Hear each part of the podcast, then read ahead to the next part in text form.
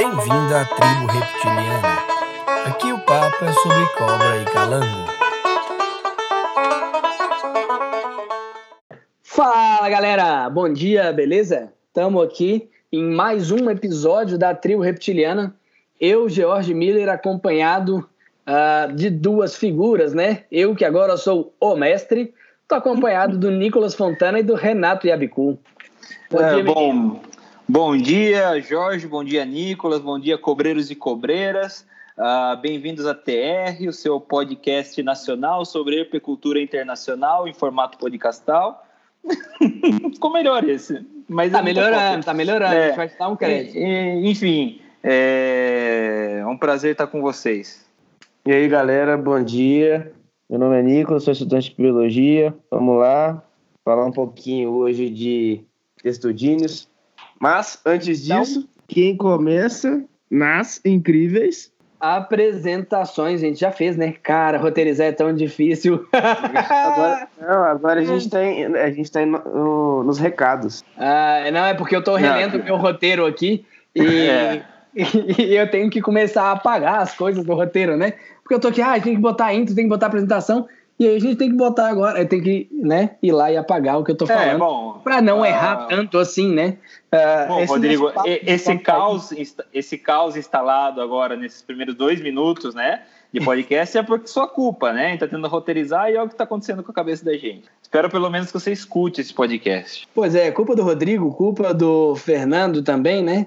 E aí a gente vai tentando adequar aqui da melhor maneira possível, né? Botando isso uh, roteirizado, a gente está cada dia aprendendo mais e tendo mais referências de podcast, tanto uh, nacionais quanto internacionais, para tentar trazer para o nosso uh, canal de comunicação com a, com a tribo aí uh, a melhor maneira possível, né?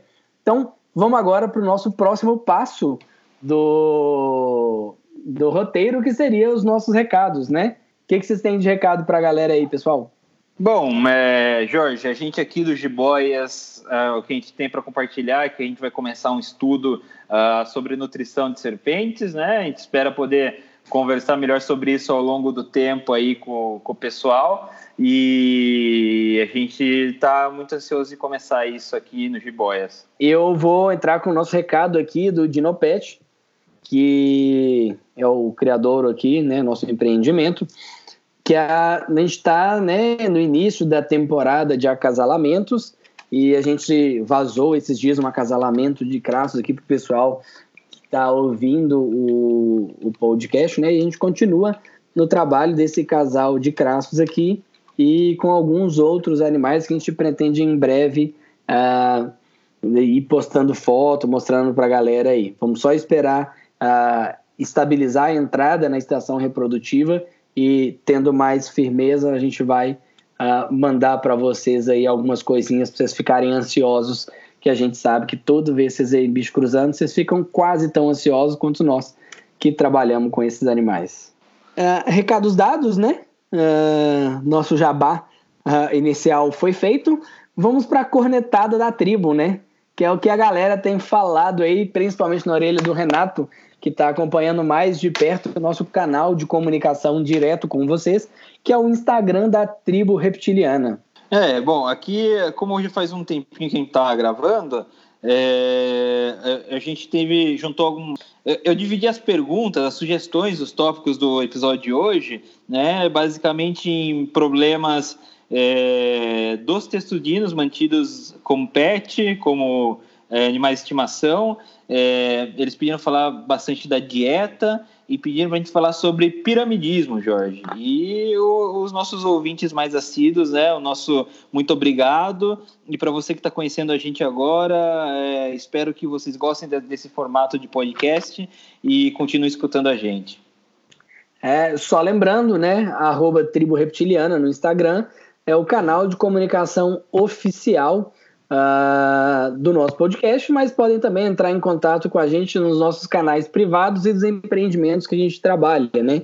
Uh, os meus canais de comunicação são George Miller, com Y e dois L's. Uh, tem o meu Dinopet. Uh, o Renato é o Renato Yabicu. E o Nicolas é Nicolas Fontana 735. Acertei, Nicolas, isso mesmo? Acertou. Ah, Acertou. finalmente, hein? Tô decorando. E Boa. tem o Jiboias Brasil também, que a Camila provavelmente vai responder vocês, ou o Thiago, é, que são os nossos canais de comunicação. Uh, seguindo aqui, a gente tem uh, a Tribo News, né? Tribo News, uh, eu vou dar dois, duas notícias aqui e a gente vai comentar um pouco mais aprofundado uma. Todo mundo está ciente, né? Ou pelo menos quase todo mundo está ciente da pandemia que estamos vivendo no mundo e uh, alguns países estão tomando uma postura um pouco mais radical para quarentena, né? Para manter as pessoas isoladas com o intuito de achatar a curva, que é que as pessoas não se contaminem uh, todas ao mesmo tempo e elas acabem necessitando de atendimento hospitalar ao mesmo tempo e não tenha atendimento hospitalar para todo mundo. Todo esse contexto colocado, eu vou comentar dois países que estão tomando atitudes um pouco mais extremas. A Colômbia está prendendo as pessoas pelo pé, tá? É, as pessoas estão na rua, tem um toco de madeira, é, tipo aquelas coisas escravagistas mesmo. Então tem foto aí disso. A gente pode postar depois, se vocês quiserem dar uma olhada aí. As pessoas estão sendo presas pelo pé, tá? Quem está na rua. E uh, mais extremo é as Filipinas. O governo filipino uh, ordenou que quem estivesse na rua fosse alvejado com tiros, tá? Atira em quem está na rua. Essa é a ordem. Não saiam de casa se vocês moram nas Filipinas e nos ouvem. Parece que a coisa tá séria por aí. A ordem é para matar quem estiver na rua. Se não morrer de corona, morre de bala. É, então, é que assim, é, a, a lógica é se você não pode prender quem está na rua, porque senão você está aumentando seu, sua população carcerária e você está é, facilitando a dispersão da doença. Então, eles resolveram meter o pipoco mesmo e, enfim. Uh, lembrando que falando de, de, Filipinas, né, é sempre, um, é sempre bem conturbado. Para quem não conhece, Filipinas é um conjunto de ilhas né, um arquipélago e tem uma toda uma política e uma geografia bem confuso, né? Porque ele tá no, ali eles estão no chamado Anel de Fogo, né? Que é um lugar que é, o clima e, enfim, é muito instável. É, então você tem tudo por lá: vulcão, terremoto, tudo, tsunamis, tudo que você puder imaginar acontece na, nas Filipinas. E as Filipinas, né? São compostas na verdade por 7.641 ilhas. Né? Uh, e essas ilhas são diferentes entre si, com diferentes culturas. Uh, e para você ter uma ideia, se você quiser conhecer todo o arquipélago, se quiser conhecer todas as Filipinas e você quiser passar um dia em cada ilha, você vai demorar 21 anos para conhecer todas as Filipinas, toda a Filipina, né? O que é bastante tempo e para vocês terem uma noção do, do, do, do que são as Filipinas. E como de costume, né? A gente não é um, um podcast de, de notícias uh, internacionais, políticas, enfim, uh, mas a gente pega as notícias da atualidade e traz para nossa para nossa área, né? Então aqui para o nosso falar... mundo, digamos assim, né, Renato? Para nossa tribo, né? Aí eu tenho, eu trouxe algumas coisas para falar sobre os répteis das, das Filipinas, né? Uh, vocês podem imaginar que por tudo isso que a gente apresentou das Filipinas, né? Por fato de serem mais de 7 mil ilhas, fato de estar ali no Anel de Fogo, uh, a fauna é bem né, característica, é bem diversa. Então, tem vários animais muito conhecidos entre os robistas que são uh, endêmicos das Filipinas, né? Uh, por exemplo, o crocodilo filipino, crocodilos mindorenses, ah, que é o projeto de conservação dele, é o, o Studio Bookkeeper do Crocodilo Filipinas, é o Thomas Ziegler, ah, da Alemanha, que eu e a Larissa tivemos, a gente teve uma reunião com ele no final do ano passado e justamente ele reclamou que, um, assim, Uh, um dos problemas dele lá é que o pessoal reproduz crocodilo das Filipinas porque é muito raro e depois liga para ele e fala: E aí, cara, eu tô com 30 filhotes aqui, para onde que eu mando? E não tem, né? E essa é a necessidade de você. O plano de conservação não é você produzir o maior número de animais que você pode produzir, você tem que ter um manejo sustentável de conservação daquela população em si, né? Então isso tem que estar. Tá, é, não, não é como as pessoas pensam. Tá? Uh, e aí a gente tem outra uma espécie de varanos que é muito conhecida, que é o Varanus cumming, que na verdade antes era a localidade filipina do Varanus salvator, né, que é o Water Monitor, que é aquele bicho grandão que todo mundo conhece.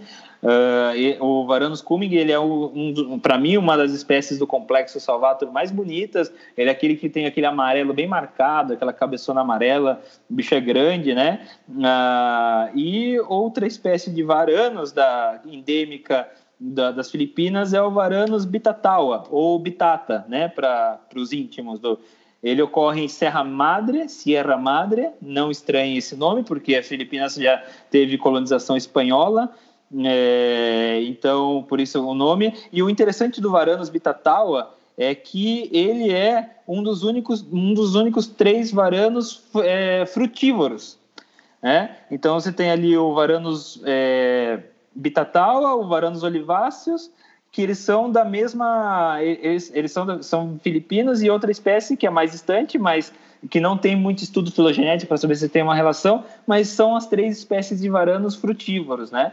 E sobre o varanus cumming, que é aquele varanus com a, é o salvator do complexo salvator com aquela cabeça bem, bem amarela, né? Eu não sabia, o nome dele é em homenagem ao, ao botânico é, Cumming, que parece um nome de filme adulto, mas não é. É o nome de um botânico inglês. Ele morreu em 1865 e ele foi muito ele ele começou o trabalho no Chile, onde ele fez uma empresa que exportava para a Europa uh, é, é, produtos exóticos, né? coisas do, do novo mundo, e com, com esse comércio que ele fez no Chile, aqui do lado, ele juntou dinheiro, comprou um navio e foi explorar as Filipinas. Né? Uh, e para vocês terem uma ideia, só nas Filipinas ele catalogou 130 mil novas espécies de plantas, uh, ah, 30 mil é, conchas diferentes e 33 espécies de animais, né? entre mamíferos, aves e répteis. Uh, uh, e é muito importante a, importância dele para para zoologia e para botânica e para conchologia, conchologia oh, é um trava-língua, senhores. Conchologia, que eu não sabia nem que existia esse termo, é que toda, toda essa coleção que ele, ele eh, juntou uh, por toda a sua vida de pesquisador, tanto na, na, América, aqui no Chile, no México, principalmente no Chile, e principalmente nas Filipinas, que é onde ele passou a, a trabalhar mais como naturalista e é, coletando espécimes, né? É, depois da sua morte foram vendidas para o Museu de História Natural de, de Londres. Ah, então é, ele teve uma grande contribuição e ele falou que é, o, legado dele era, era realmente que, que esses to, todo esse, esse, esse, essa bagagem dele, todo esse arsenal dele de, de espécimes ficassem para o Museu de História Nacional uh, com o, o, legado né, que um homem com um objetivo poderia fazer tudo isso. Então, para estimular os jovens naturalistas a fazerem mais que ele, né? Se ele, se ele fez isso é possível, os outros também poderiam fazer isso possível, né? E outro, outro bicho da, endêmico das Filipinas é a Naja samarensis, que a gente deixou até um vídeo aí na, nas referências do episódio, né, do, do, do nosso episódio de hoje, uh, que é uma espécie de Naja que o Jorge já trabalhou, né, Jorge? Sim, vou até procurar aqui, fuçar o meu Facebook, que eu tenho certeza que lá tem publicação de foto minha com essa Naja e dessa Naja uh, de quando eu pude trabalhar com esses animais em 2011, lá no Vivarium de Lausanne, na Suíça.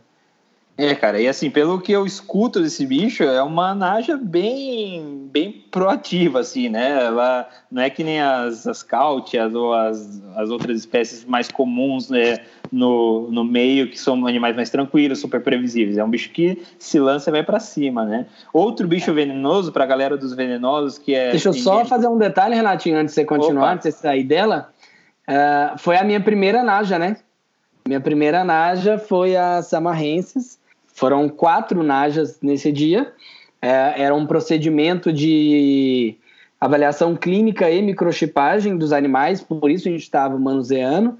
E aí o, eu pedi, cara, posso fazer? O cara já fez alguma? Eu falei assim, não, mas já fiz mais de mil vezes em jiboia. Cara, é quase a mesma coisa. Eu faço uma e você faz as outras. E... Claro, imagino que deve ser a mesma coisa, mesmo uma jiboia e uma naja samarense. Mas Né, a adrenalina é completamente diferente. E aí eu tinha que botar óculos de proteção, tudo tal. E aí, no final, na, na quarta naja, a gente pegava uma, microchipava, soltava no recinto, ficava alguém de olho para não, não misturar as outras, né? E aí, na quarta naja, o óculos já estava todo embaçado, assim, eu já não enxergava mais nada. E tinha que soltar o bicho no, no recinto. E aí a galera falou assim: ó, confia na gente. Nós estamos abrindo o recinto, pode enfiar a mão, pode virar e, e vai na fé. Aí a gente foi na fé e deu certo. É, bom, eu ficaria me cagando de medo. Cara, com certeza me caguei. É, imagina, cara, e, mas o, o bicho é, é diferente. Você já trabalhou com outras najas também? Ah, você trabalhou no Peru lá comigo, Sim, né? Com Cáutia. É, é to, totalmente diferente de atitude, não é? Sim, sim, era um bicho mais, mais, uh, digamos assim, responsivo. Sim, responsivo.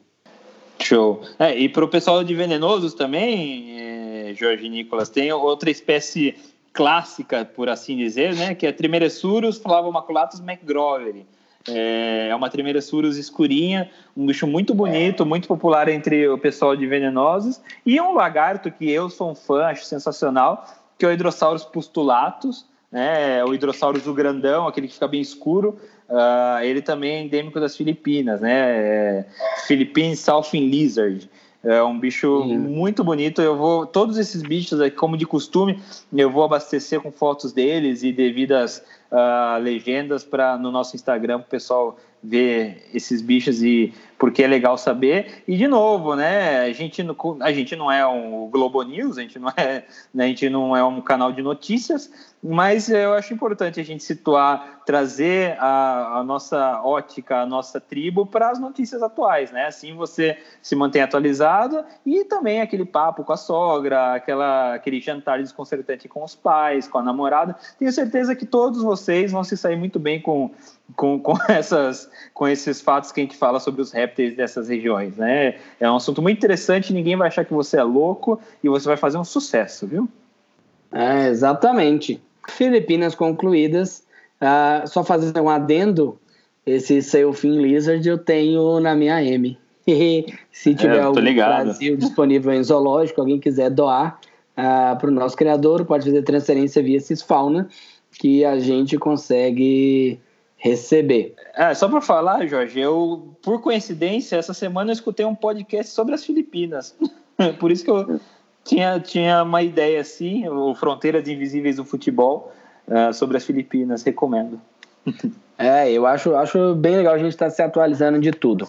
Vamos entrar no tema aqui nosso, né? Que a gente vai falar um pouco sobre tartaruga caga de jabuti né, que são os quelônios, os textudinhos aí.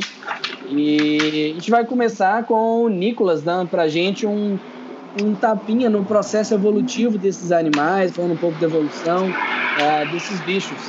Uh, Nicolas, somos todos ouvidos. Então, galera, é... tava conversando com os meninos hoje mais cedo. Eu vou tentar deixar isso daqui de uma forma mais didática e entendível possível. É... eu sou da biologia o Renato é veterinário, o Jorge também é biólogo, então a gente tem meio que um dedo podre em relação a essas coisas. A gente tem muita dificuldade em explicar as coisas de forma didática, sem entrar para o lado biológico da coisa. E quando a gente está falando desses grupos de, de textudinos especificamente, evolução é uma parada muito complexa. Eu tentei fazer uma breve revisão é, bibliográfica aqui. Eu achei um artigo agora de 2014, de uma dissertação de mestrado, é, até então, existem três hipóteses filogenéticas que explicam a evolução desses bichos. É, essas hipóteses envolvem é, dados morfológicos, dados de fósseis e principalmente estudos moleculares. O pessoal hoje tem utilizado muito dado molecular, tem utilizado muito da genética para classificar esses bichos. Mas como não existe uma verdade em relação a essa evolução, optei por apenas explicar o que, que aconteceu com os bichos, né? O que, que rolou lá mais ou menos 340 milhões de anos atrás e onde a gente chegou no, nesses quelônios atuais, nos jabutis, nos cágados, nas tartarugas marinhas e de água doce. Como eu já falei, isso surgiu mais ou menos há 340 milhões de anos atrás, no período carbonífero. Anteriormente a isso, só para dar uma contextualização, é, acho que vocês todos já, já viram alguma aula de biologia, aquela historinha dos peixes, depois foram para os anfíbios, Depois, esses anfíbios que eram dependentes de água para reprodução foram evoluindo, evoluindo, evoluindo, evoluindo, evoluindo. É, a quantidade de água no, no planeta, na Pangeia, começou a baixar um pouco, os indivíduos começaram a se dispersar. Vou falar aqui de tartaruga, tá? Que acho que é o que todo mundo entende, é, mas entendo por esse grande grupo que abordam todos esses animais, começaram a não depender mais de água para reprodução e assim ter maiores chances de colonização do meio terrestre. Até então, o que se sabe é que a primeira tartaruga viveu há cerca de 200 milhões de anos atrás, no período Triássico Superior. Esses bichos estavam, estavam todos espalhados no na época era o supercontinente Pangeia, né? E a gente tinha dois animais que hoje são conhecidos, distintos, óbvio, que habitavam o pântano, que é aqui o Prognochelys kenstedli, era um bicho que tinha dente e se vocês colocarem no Google aí, vocês vão entender mais ou menos que é tipo aqueles bichinhos da, da Era do Gelo. Muito louco. E na América do Sul aqui, a gente tem, eh, tem inclusive fotos, acho que a gente pode colocar no Instagram depois, chama Paleocercis lampaiensis. São os dois animais que a gente tem conhecimento hoje. Bom, de característica geral desses bichos, se vocês procurarem, vocês vão encontrar desde sempre. São animais que, ao longo do, da evolução, foram tendo alguns ossos é, meio que fundidos ao que a gente chama de carapaça, que é aquela parte superior, o casco da, das tartarugas. Né? Então, divididos em dois, a parte de cima e a parte de baixo, a carapaça e o, o plastrão. O plastrão é, para quem não sabe, o plastrão ele é um, um, o nosso externo, aquele ossinho do, do peito, só que aumentar. Então, ao longo da evolução, esses bichos foram tendo coluna, alguma par, algumas partes da cintura pélvica, acoplados à parte interna do, da carapaça. E isso possibilitou, isso é, na verdade, uma das grandes explicações desses bichos terem sobrevivido a duas grandes extinções em massa, né? Sendo a última mais conhecida do, dos dinossauros. Esses bichos sobreviveram bem esse tempo. São animais que evoluem desde, desde a primeira evolução, antes ainda da, das eras glaciais, que a gente vai comentar muito aqui hoje, são verdadeiros tanques de guerra. Então, só para não delongar demais aqui sobre a questão evolutiva, já trazendo para os bichos que nós iremos trabalhar hoje, a gente tem hoje divididos em duas características o, esses bichos. São os bichos que recolhem a cabeça para dentro e recolhem a cabeça para o lado. Esses bichos na ciência eles são divididos em dois nomes, tá? Leurodira e Criptodira. Leurodira são os bichos que guardam a cabeça para o lado, que são os cágados de água doce. Entendo por traquemes, tigre d'água.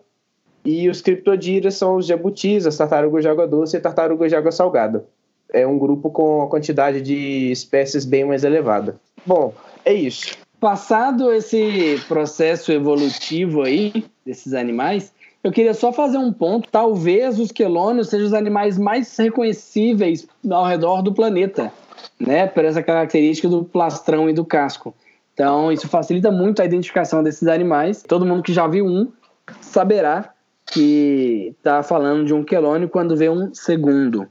E uma curiosidade que são os únicos vertebrados que têm a cintura pélvica e a escapular interior às costelas. É só isso, só uma curiosidade mesmo e... Mas e aí, vocês que são biólogos, é testudino ou é quelônio? Então, ah, depende como você quer classificá-los. Hum. Exato. Nessas três hipóteses que eu tinha falado, é, dentro dessas três hipóteses, existem mais diversas outras hipóteses sobre a nomenclatura adequada. Porque, na verdade, Testudine é só um pedacinho.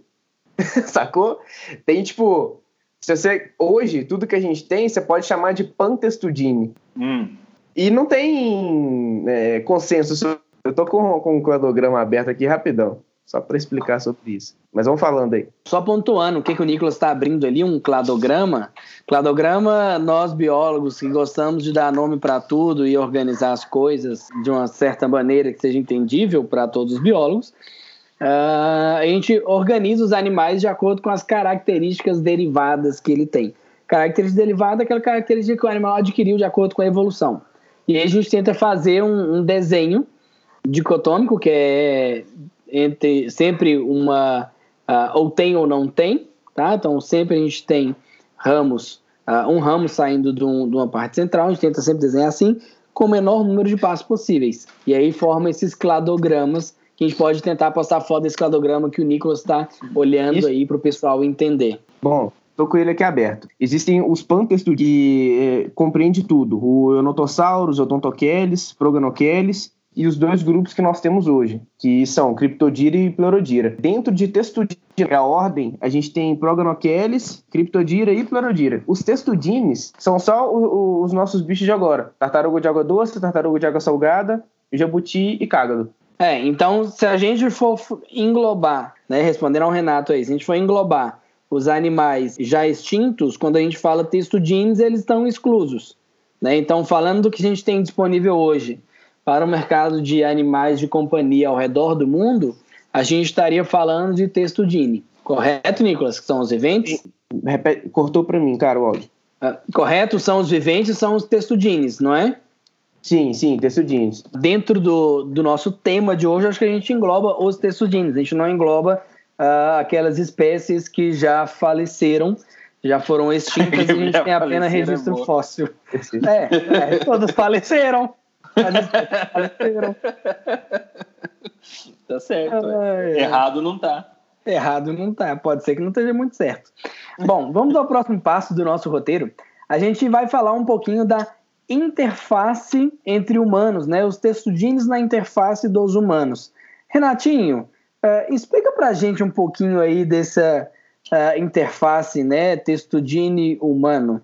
Então, cara, na verdade o que eu queria falar um pouco uh, for, são pontuar alguns, algumas influências culturais e, e, enfim, como os textudinos influenciaram os homens, né? Como que foi, como foram os primeiros contatos, né, de dos textudinos com o homem moderno Uh, e eu queria começar com o clássico, né, uh, que do século XVII, que eu, o, os, eu já ouvi muita gente falando errado, tá? As pessoas falando de os grandes navegadores, mas não, não eram os grandes navegadores, eram piratas, tá? Uh, que os Sim, literalmente piratas, né? Porque eles, eles, eles usavam Galápagos de, de ponto de, de abastecimento para poder saquear as colônias espanholas ali na, na costa, né, do Equador, em Peru, enfim. Uh, então, na verdade, eles, eles paravam nos, nos Galápagos, as tartarugas eram muito abundantes, é, eles pegavam as tartarugas, né, e para aguentar o saqueio e para depois atravessar o Pacífico de novo, Uh, porque, assim, é, dados anedotais mostram que eles achavam que os, as, essas tartarugas gigantes elas ficavam até dois anos uh, sem comer e era uma fonte de carne e de água, né? Uh, então a gente tem essa informação uh, histórica, né? Que esses piratas e até tem um comentário do William Dampier, que era um naturalista e pirata, senhores. é tipo um sonho de moleque. O que você vai ser quando você crescer? Ah, pirata e naturalista, né? É, o William Dump ele foi o primeiro inglês a chegar na Austrália e ele já deu três. Ele circuncisou. Circuncisou, não. Ele, ele deu a volta no, no globo três Nossa. vezes. Ele circundou, Renato. Cara. É culpa do Fernando e do Rodrigo pela roteirização. Desculpa, senhores. Enfim, o William Dampier ele era naturalista e pirata e ele dizia que era a melhor coisa que eles podiam comer em alto mar era carne de tartaruga, porque era, era gorduroso e doce, né? Imagino que seja algo parecido com foie gras, né? Que é uma coisa tem a textura gordurosa e aquele sabor adocicado, gosto salgado, mas eh, doce, né? Uh, e aí também tem outro papel importante, né? Que o Darwin também comia tartarugas, tá? Só para todo mundo saber. Inclusive, ele não era tão fã assim de tartaruga, ele achava a carne dura, mas é, elas tiveram um papel muito importante na teoria da evolução, porque um amigo do Darwin disse para ele, né? Quando ele tava, é, ele veio, né? É, para Galápagos, nas expedições uh, inglesas, com o famoso Beagle, enfim, uh, que a, as diferentes ilhas do arquipélago uh, tinham diferentes tipos de tartarugas. Então, era o mesmo bicho, é, parecia muito o mesmo bicho, só que com alguns detalhes diferentes. Por exemplo, a forma do casco, uh, para onde o pescoço tinha tendência a ir. Ou seja, dependendo da vegetação da ilha, elas tinham que ter uh, evoluído a partir de um antepassado comum a comer coisas que ficavam mais no alto e outras coisas mais embaixo. Né? Uh, e várias outros, outras características que, ao primeiro momento, passaram desapercebidas por Darwin, mas ele, ele serviu como um importante marco, né, um importante exemplo vivo é, né, que Galápagos é um laboratório a céu aberto, segundo o próprio Charles Darwin, é, da evolução, né? Como esses bichos evoluíram diferentes uh, com, com, a partir um mesmo antepassado comum, tá? Uh, e aí também, né, passando um pouco essa época do Darwin, uh, em, em, ah, só para não perder, Darwin também é ele, é, ele, ele coletou vários espécimes né, em Galápagos, levou para a Inglaterra, e um desses, desses, dessas tartarugas que ele coletou, ele doou para a Austrália, e esse bicho acabou indo para a Austrália Azul. Para quem não sabe, a Austrália Azul é o zoológico do Steve Irving, que até hoje é administrado pela família Irving, uh, e foi por muito tempo o, a tartaruga mais velha viva no mundo, né? E ela morreu com 176 anos. Uh, e atualmente a tartaruga mais velha no mundo, viva, é uma aldabra, tá? É, é outra tartaruga gigante, uh, lá do outro lado, né? Uh, e importante, é interessante a gente ver que apesar da África estar tá lá mais perto, talvez algum historiador que esteja vendo, ouvindo nosso podcast saiba uh, explicar melhor porque as, a, as aldabras elas são tão grandes quanto as Galápagos, mas historicamente elas não foram usadas como reserva de, de comida e de água pelo, nas navegações, né? A aldabra também é interessante a gente, a gente falar que a, a tartaruga mais velha do mundo até hoje foi uma aldabra que no século XVIII, né, ele foi é, presente do, de, um, de um naturalista para o Robert Cliff, que era um general da, da Companhia Britânica de, das Índias Ocidentais, ah, e esse bicho ficou vivo, depois foi doado para o Zoológico de Calcutá em 1875 e morreu em março de 2006, com a idade estimada de 255 anos. Né? É, são aqueles dados que são meio difíceis de você comprovar a veracidade, porque ninguém viveu para ver, ah, é verdade, eu lembro disso, eu lembro quando ela chegou. É, uh, mas, enfim, é, o, é, é, um relato aceito que são 255 anos dessa, dessa Aldabra, dessa, dessa tartaruga gigante de Aldabra, né? Renatinho, uh, eu... Uh, eu não fui pirata e nem sou historiador, né? Mas eu hum. tenho uma hipótese para as Aldabras não serem não terem sido usadas como fonte de alimento nos navios como os bichos de Galápagos. Uh, provavelmente a África não era um ponto de abastecimento uh, tão grande quanto Galápagos, né? Era é, por, talvez porque pontos, pra, pontos de saída. Galápagos, isso, Galápagos depois eles tinham que voltar e ter que cruzar o Pacífico, né? Então, Sim. Tinha... Então, assim, é, não justifica você sair carregado de, de comida uh, não eficiente, porque o peso de um jabuti a gente tem que considerar que é uma comida não eficiente. Você sai com comida eficiente, comida com, uh, extremamente aproveitável, e no meio do caminho você abastece com o que tem. E aí a gente pensar, é uma fonte de proteína importante na época, sim, mas a gente tem toda a questão do peso de plastrão e casco, que é muito grande, que você sair abastecido disso uh, ali da, daquela região, Europa, África, essas coisas, você levaria muito peso desnecessário uh, ah, para o trajeto, entendeu? É, é mais sim, fácil faz, você sair abastecido de peixe, fruta, essas coisas. É, não sou historiador, nem nunca fui pirata, pelo menos nessa vida. Mas, uh, mas eu suponho que esse pode ser um dos motivos de não se ter não se ter esse uso, né, dessa da aldabra. Uhum. Ah, só, legal. Só uma coisa aí, o George, você está falando de, de alimento pesado. Não sei se a galera gosta de, dessas informações, mas o recorde do, da Clonoides nigra, que é o bicho de Galápagos, é um bicho de mais de 400 quilos. Então, Sim. não é um jabutizinho. É, não, vamos considerar que isso aí de osso vai ter pelo menos 50%, né? 50% é, não, não uns 40%, Renato? Sei lá. Então, na, na, na, verdade, assim, né, cara? Antes tinha um cálculo, os veterinários mais antigos uh, faziam um cálculo para você fazer a medicação num jabuti ou numa tartaruga, ou enfim, é, um cálculo para você descontar o peso do casco, né? E é, é, errado, é a mesma coisa se a gente tivesse um cálculo para descontar o peso dos nossos ossos, porque faz parte do todo o sistema, faz, enfim. Uh, só que eu acho que é menos, cara.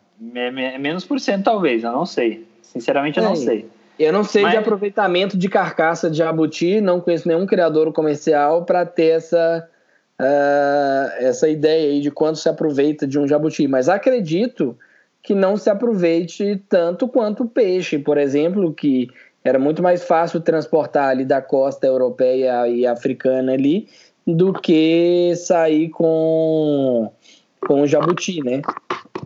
É.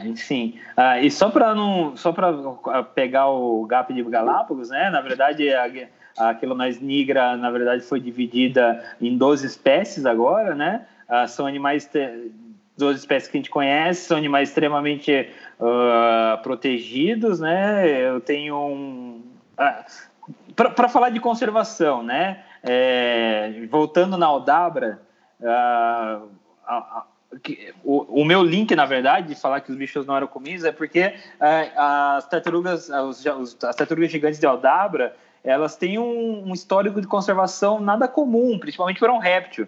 Eram, são animais que desde muito cedo foi trabalhada a conservação de, desses bichos, né? E inclusive com uma interação de governos, né? Que é uma coisa não muito comum, principalmente é, no, no, século XIX, né? No começo do século XIX, uh, que você teve o governo inglês uh, é, em conjunto com o governo das Ilhas Maurício uh, ah, para trabalhar com, com, a conservação desse bicho, com conservação in situ e ex situ. Né? Então, é uma coisa muito não usual né, para conservação, principalmente de répteis, que desde ser uma preocupação, mas para entender isso, a gente tem que entender o contexto, né? É, e isso, essa, essa colisão do governo uh, britânico e da, das Ilhas Maurícias aconteceu uh, depois do Tratado de Paris, né, que foi onde as Ilhas Maurícias ficaram uh, sob posse de, da, da, Inglaterra. Né, as Ilhas Maurícias foram primeiro colonizadas portugueses, depois passaram para o domínio francês, depois para o domínio holandês. Aí vieram as guerras da independência e o Tratado de Paris dividiu ali aquela região entre os países europeus e a Inglaterra acabou ficando com as Ilhas Maurícias. E daí o que acontecia, na verdade, foi um pós-guerra, né? Aí você tinha acabado as guerras de independência uh, da Inglaterra, então, assim, quando um país acaba de sair de uma guerra, ele quer um período de paz. Só que ele não pode demonstrar que ele está fraco. Então é o que a gente chama de soft power, né? É, é, é uma ferramenta política, né? Ah, então o soft power da Inglaterra para mostrar a sua, sua superioridade, por assim dizer, uh, foi trabalhar junto com, com, com, os governos, junto com o governo das Ilhas Maurícias para trabalhar na conservação e a conservação acabando sendo soft power. Por que soft power? Uh, é um tipo de poder, né? é, uma, é uma prevalência de um país sobre outro, só que uma coisa que não vai acabar em morte, né? não vai acabar em, uh, em guerra, enfim.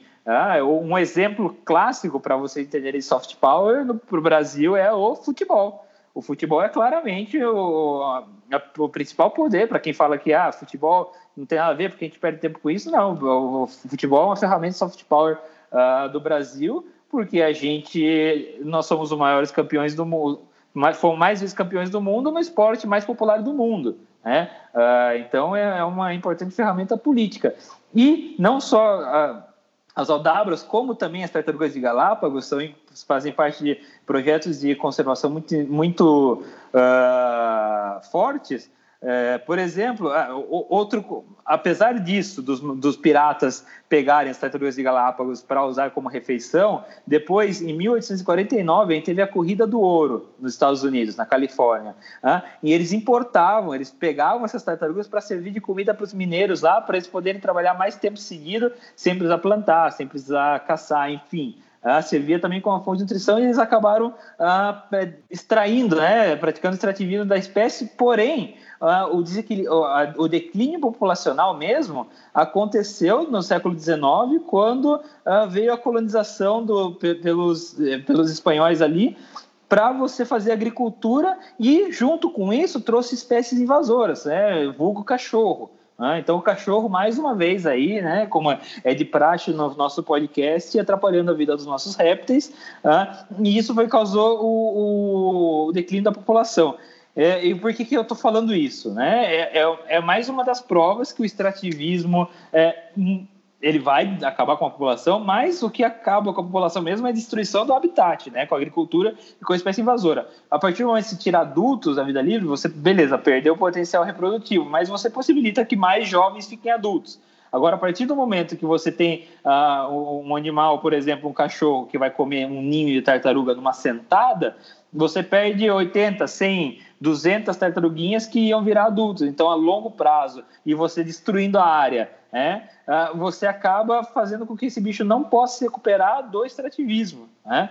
Então, é muito interessante. E o, o, hoje, né, tem um, um, os projetos de conservação in situ das tartarugas de Galápagos é bem definido. Por exemplo, eu tenho uma coisa para contar do lado zoológico, que eu trabalhei no Peru, que quando eu estava lá, foi apreendido um caminhão de tartaruga de Galápagos no Peru. E Sério, passando, mano? Sério. E tava passando com, docu com documentação de quelonoides, né? De, de quelonoides carbonária. É, perdão, venticulata. Ah, e daí, é, daí um, fiscal viu, pô, isso aqui não é o jabuti que tem aqui, mandou pro, pro diretor do Serfor lá e falou: não, isso aqui é Tartaruga Galápagos, velho. O que você tá fazendo aqui? E aí, um cara?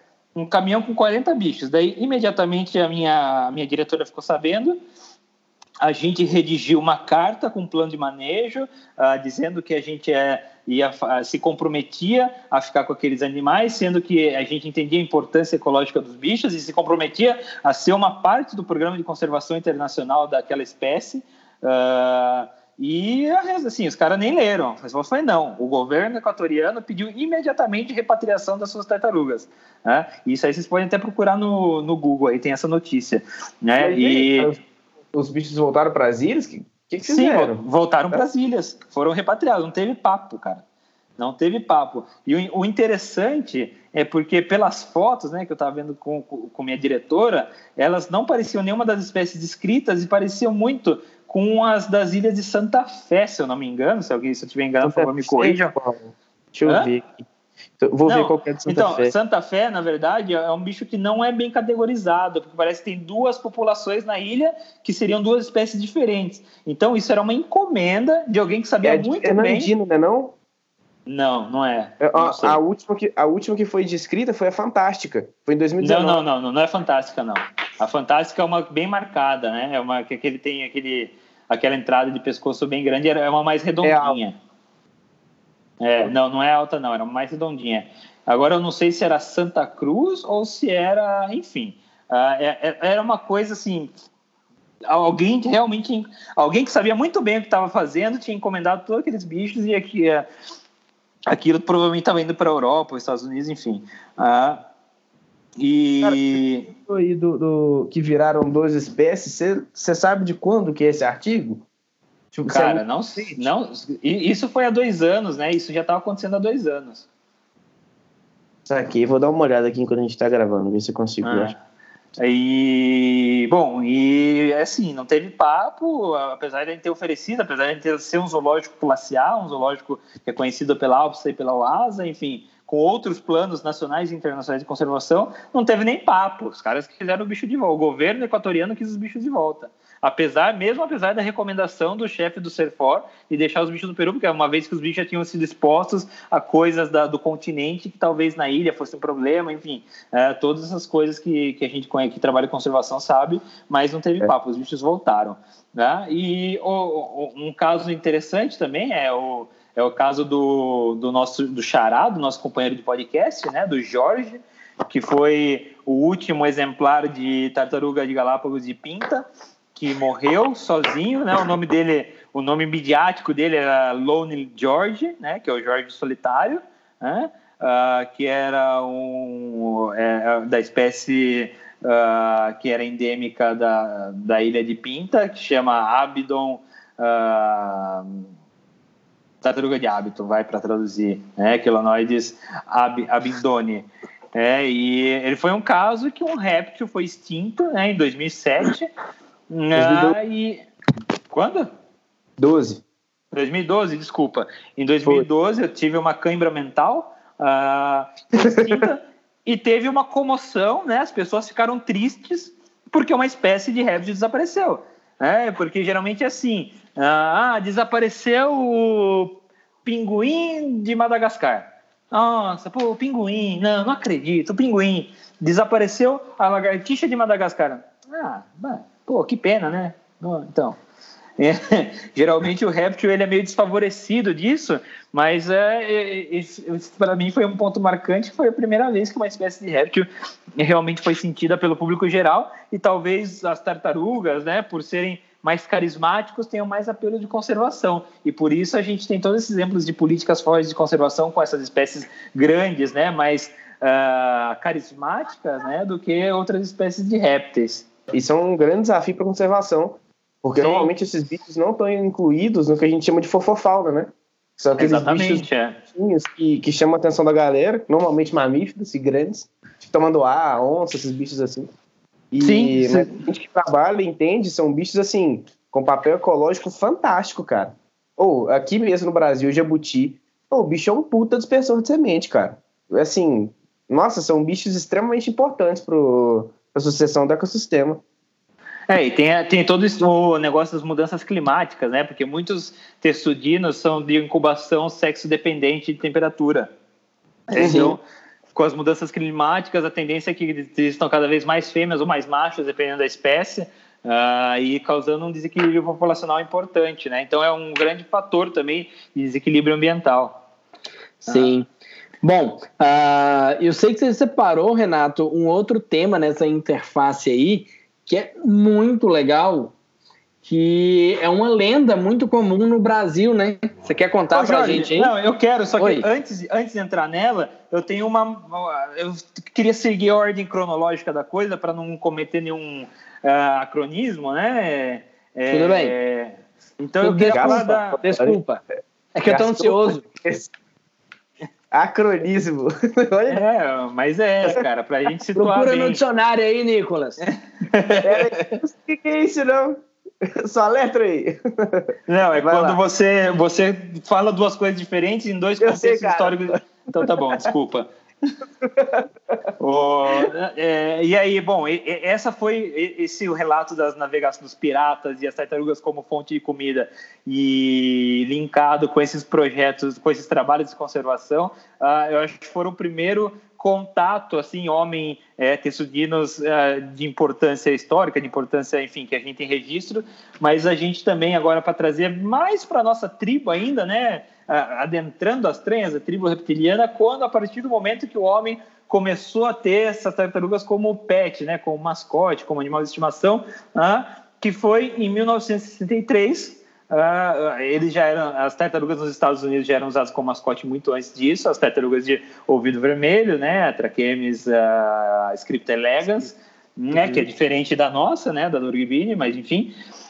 Em 1963, uma, um bebê de sete meses foi diagnosticado com salmonela e chegaram a, a, testar todas as pessoas da casa, todos os animais, e nem o cachorro tinha salmonela, nem nenhuma pessoa, só o bebê e a tartaruga. Tá? Então, a, aquela, a, o bebê pegou a salmonela diretamente da tartaruga, era a mesma, era a mesma, era a mesma, era o mesmo tipo de salmonela, Uh, e, e, aí foi feita a primeira associação, mesmo que já tinha sido descrito muito anteriormente, mais de 20, 20 anos antes, a possibilidade né, de uma zoonose com, com, entre répteis, entre essas tartaruguinhas e as pessoas, que é a salmonela como zoonose, né? Aí, uh, passando isso e vários outros casos depois, porque a partir desse momento que esse caso foi conhecido, uh, várias pessoas começaram a fazer essa associação e vários testes foram confirmados, uh, associando a infecção por salmonela, em, principalmente em crianças e imunodeprimidos, né? Uh, em 1968 foi proibido em Washington a venda de tartaruguinhas de aquário, né, como a gente chama, como a gente chama, né, que são as, as orelhas vermelhas, uh, sem a prova de que o bicho era livre de salmonela, né?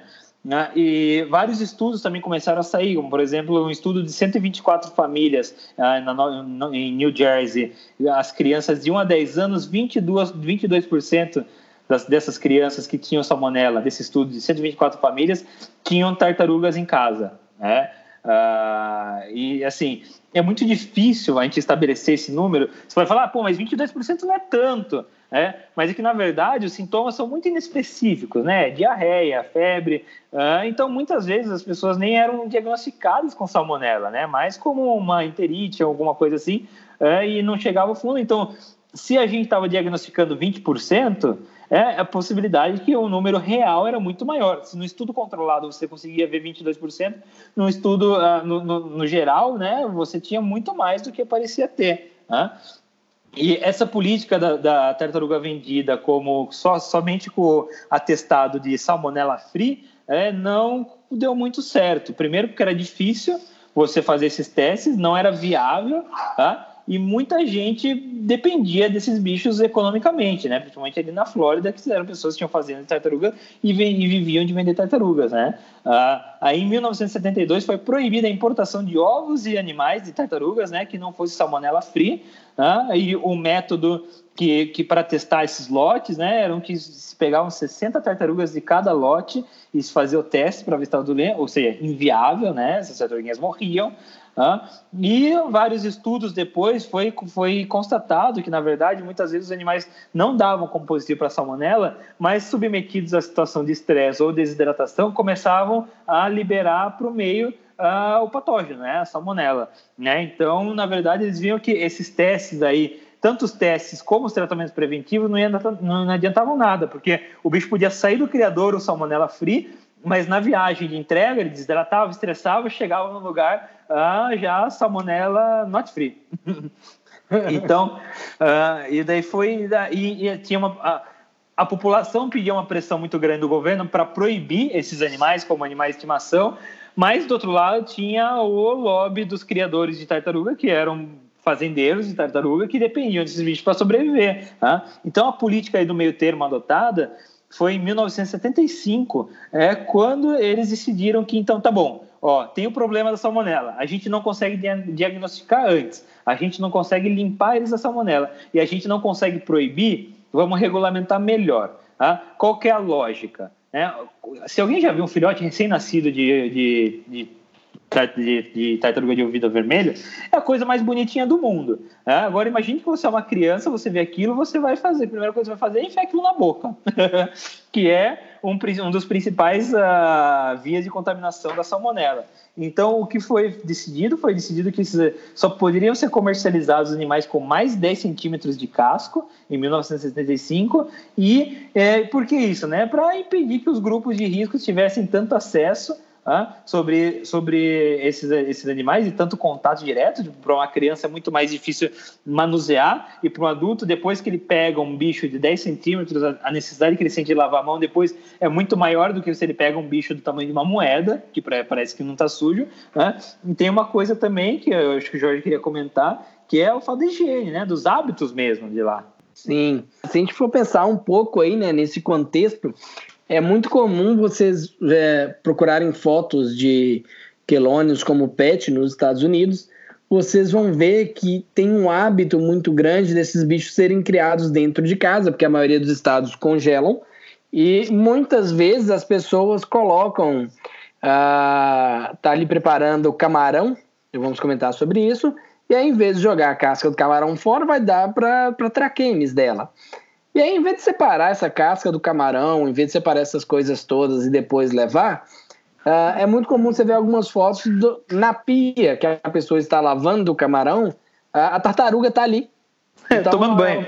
É, exatamente. Abre a torneirinha em cima da tartaruga ali, vai batendo água, vai espirrando para ter contelado aquela aguinha ali, cheia de é, restos da microbiota da tartaruga, né? Porque ela vive dentro de um aquário.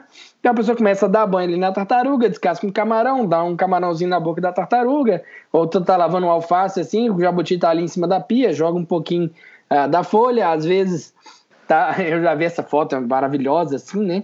É, aquelas pias duplas, né? Tem um jabuti dentro de uma pia tomando banho, na outra pia tá o pé de alface e o bicho com a cabeça esticada assim, ó, comendo a folha de alface do pé que a mulher ainda vai lavar sabe? Então, esse contexto aí de higiene, ele é muito importante, né? A gente está vivendo agora uma revolução no nosso processo de higiene, né, com, com o coronavírus, e as questões da, de algumas zoonoses é muito importante que se a gente tiver essa questão sanitária bem colocada, a gente consegue reduzir uh, essa transmissão de zoonose, né? principalmente no caso de sal salmonelose, né?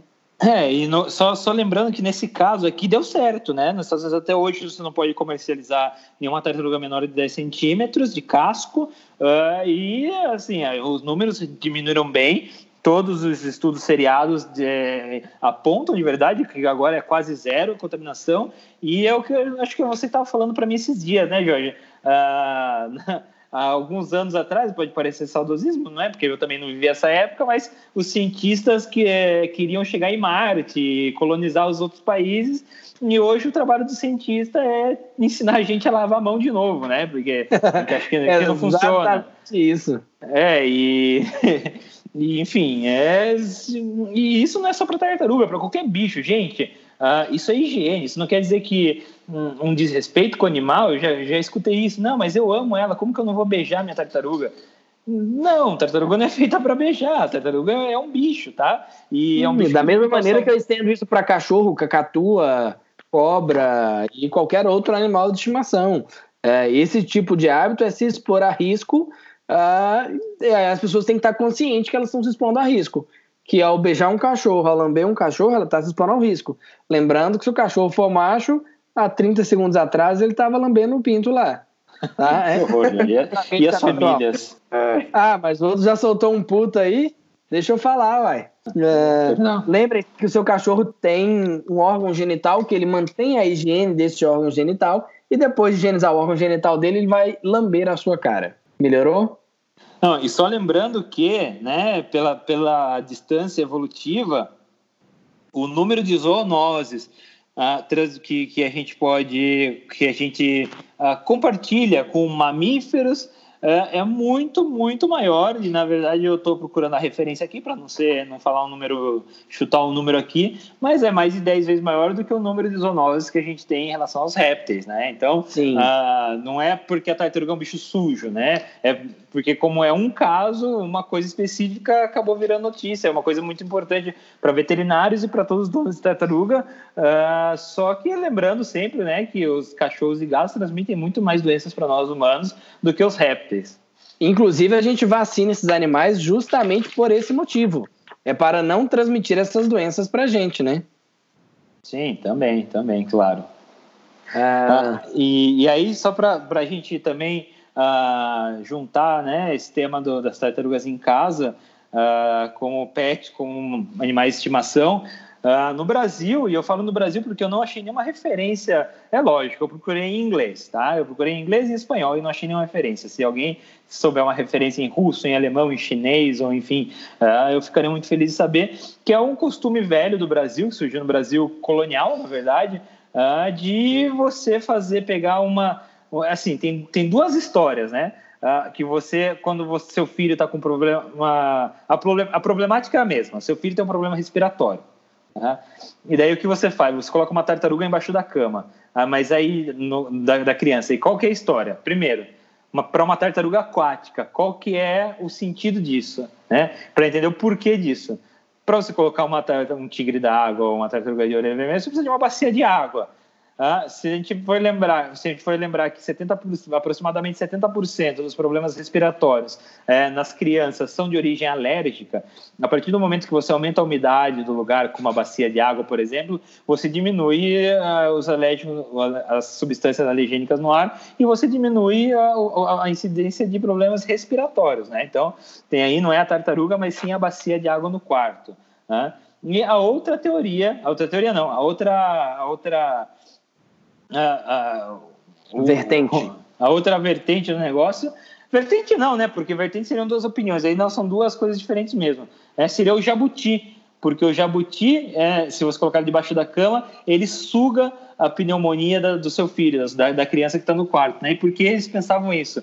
Gente, jabuti é um bicho que vive semi-enterrado, em ambiente praticamente pantanoso, ah, em lugar muito úmido. O que acontece quando você coloca esse bicho no quarto seco? Ele, ele, vai ter, ele vai começar a descompensar, e daí ele vai começar a, aquela secreção de narina, de olho, e, ah, outra coisa, tá? A secreção de narina de olho não é indicador uh, patognomônico de pneumonia. Tem vários problemas que ocasionam isso. Pneumonia talvez nem seja mais comum, mas é o mais diagnosticado, porque os veterinários vêm e falam: olha, secreção de nariz é pneumonia, vamos tratar. Né? E, na verdade, não. São vários distúrbios metabólicos, principalmente em jabutis, que levam a esse tipo de, de, de sintoma, né? Mas enfim, tá? e daí a mãe vê lá, o jabuti tá com o nariz escorrendo, e meu filho melhorou, porque ele ia melhorar de qualquer jeito. Aí eu falei, é, o jabuti realmente sugou a pneumonia do meu filho, o problema respiratório do meu filho, ele se fodeu, coitado, mas meu filho tá salvo, né? E isso, inclusive, aconteceu comigo, né? Eu tinha bronquite quando era criança, meus pais tiveram que alugar um jabuti, é, os loucos anos 90 e para ver se resolvia, né? E eu acho que eu tenho eu tenho cliente até hoje e o jabuti coitado só ficou pior e enfim. Uh, essas são as duas explicações de por que se pôr uma tartaruga ou jabuti uh, debaixo da cama para uma criança com, com pneumonia. Cara, então, tem mais um mais uma caracterização para isso, né? Mais uma hipótese que é, já, os jabutis, quando eles estão em atividade sexual, isso é muito comum quando eles entram na maturidade, é, eles é, roncam durante o ato de, de cópula, né? Eles emitem aquele som parecendo um roncado. E como o jabuti, em maturidade sexual, ele tem atividade com tudo que ele vê pela frente, né? Literalmente Sapato, tudo, senhoras e senhores. Se, tudo, se tudo. você estiver na frente dele, ele não vai pensar duas vezes, não vai te perdoar. É, exatamente. E aí ele, ele emite esse roncado. Deixa eu prazer ver. Oi? Oi, Nicolas? Paiu. Nicolas? Bom. Alô? Alô? Oi, o que, que você falou aí? Alô? Não, eu falei merda. Oi, pode deixar. Ah, beleza. Só para fazer eu editar. Uh, então, uh, o jabuti, né, ele tem uh, esse comportamento de roncar durante a atividade sexual, um, um, uma vocalização que ele faz, e aí mandava-se que a criança criasse o jabuti, porque quando o jabuti começasse a roncar, ela iria levar aquele roncado do pulmão da criança, substituiria, sairia da criança e iria para o jabuti ao longo do tempo. E isso condiz muito bem com os quadros de bronquite asmáticas em infância, né? Que uma grande parte da, das crianças com bronquite asmática uh, tem um, um, quadro de melhora em adolescência e, e quando adultos. Então, muitos jabutis eram criados até a adolescência da criança. Uh, mais uns, sei lá, uns 8, 9 anos que é onde é que você entraria na maturidade sexual desses animais e eles começam a expressar esse roncado. Então, essa é mais uma teoria de por que uh, tinha que se dar para jabuti para as crianças, para elas criarem, e aí isso ajudaria na, na, na melhora desse tratamento aí de doenças das vias respiratórias. E é. só para contextualizar, tem gente que acha que ah, isso é história da década de 90, de 80. Eu trabalhei em São Paulo, num, num grande pet shop de, eh, exclusivo de animais silvestres. E durante os nove meses que eu fiquei lá, eu recebi pelo menos umas 50 ligações de pessoas querendo comprar jabuti, pra, porque o médico recomendou que eles tivessem um jabuti para curar a asma do filho. Tá? Não foi uma é. nem duas, foi pelo menos 50 ligações por recomendação médica. Socorro. É, bom, é. e outra coisa que eu queria pontuar é que, bom, que nem o Jorge explicou aí, realmente, né, se você está desatento, você vai achar que funciona, né? Porque você pôs o jabuti no quarto. A sua criança começou a melhorar e o jabuti começou a piorar, que é o que ia acontecer naturalmente, sem o jabuti, com sem jabuti, uh, e o coitado do jabuti só só se fodeu de, por tabela, né? Ah, sem É, um tipo de. Não sei nem se eu posso falar de efeito placebo, né? Um abraço aí pro André Saldanha, escuta a gente. Mas é, serve aí de, de alerta, né? Para os veterinários aí que gostam de fazer relatos de caso, né? nem tudo que parece que está funcionando, na verdade está funcionando do jeito que você acha que está funcionando. Por isso os relatos de caso têm um valor tão baixo de publicação e de é, são qualquer relato de caso é seriamente questionável se não for uma coisa uh, muito pioneira, né? Porque esse é um exemplo perfeito. Não é só porque você fez e o bicho melhorou que deu certo, né? Por isso que você tem que fazer um estudo é, é, seriado, retrospectivo, cego, uh, tentar tirar todos os viés aí para realmente achar que uma coisa está funcionando, porque é muito comum nos congressos que a gente vai por aí, você vê várias publicações relatos de caso, uh, coisas mirabolantes que dão certo milagrosamente, mas uh, não, não tem embasamento, na verdade, nenhum. Só é praticamente como se estivesse publicando num congresso que o jabuti curou a asma de uma criança. Então, senhoras e senhores que, que estudam veterinária ou que publicam em congresso, por favor, Uh, escutem com atenção isso e cabe a reflexão. Bom, uh, concluímos essa interface humano-jabutis e tartarugas e tigres d'água? Mais ou menos. Na, na verdade, só queria fazer pontuar aqui sobre a, a influência das tartarugas na cultura uh, oriental, né? Uh, na cultura oriental, a tartaruga, principalmente China e Índia, né, a tartaruga representa o universo, sendo plastrão a terra, né, a plana, a terra achatada, a planície, e o casco o céu. Né? Uh, o, jabuti faz parte do é, das quatro criaturas celestiais fabulosas, né, que é o jabuti, a tartaruga, o tigre, a fênix e o dragão. Uh, no Feng Shui, a tartaruga é um item uh, muito interessante, porque ela faz parte do quadrado de Loshu, que é a base do Feng Shui, né? e uh, tem várias recomendações, né? Por exemplo, a tartaruga no quarto, uh, ela vai te trazer imunidade para mal olhado, como se fosse assim, para más vibrações, né? aquela, aquela famosa é, representação que é uma tartaruga em cima de uma tartaruga em cima de uma tartaruga, já viu, Jorge? Nicolas, uhum. que são três tartaruguinhas, é, é, um símbolo de descendência com sorte, ou seja, meu filho vai ter mais sorte que eu, o filho dele vai ter mais sorte que ele. Uh, uh, e para você ter imagens de tartarugas na sua casa, você tem que colocar no setor oeste da sua casa, ó, tô dando dicas de Feng Shui, hein?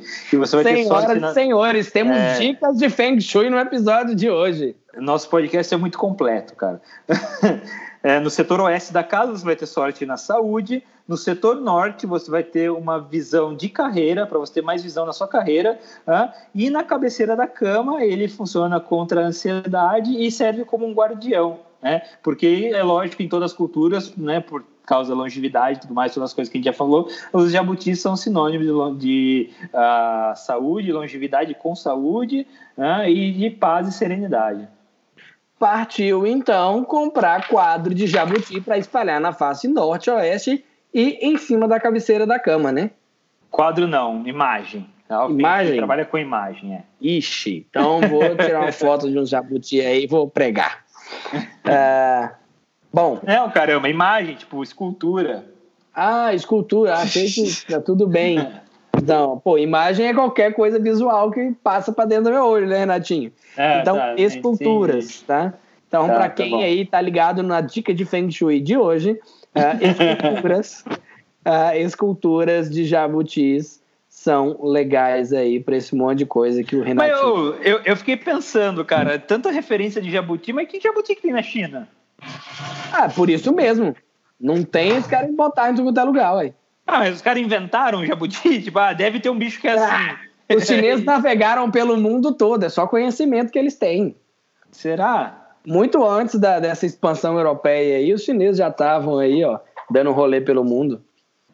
Pois é. Bom, é, enfim, é uma curiosidade que eu tive mesmo. Depois de toda essa, essa contextualização aí, dessa interface humano uh, com esses animais, Vamos passar para discutir duas espécies uh, que são, são não duas espécies, dois grupos, né? Bem criados assim como uh, animais de companhia, animais de estimação. Uh, como vai funcionar, senhoras e senhores? Vamos ter mais ou menos três falas aqui sobre sobre esses animais. Então, vamos falar uh, do ovo ao idoso, um pouco do contexto desses animais, um pouquinho de dieta uh, ambiente e os problemas comuns. Na verdade, são quatro falas.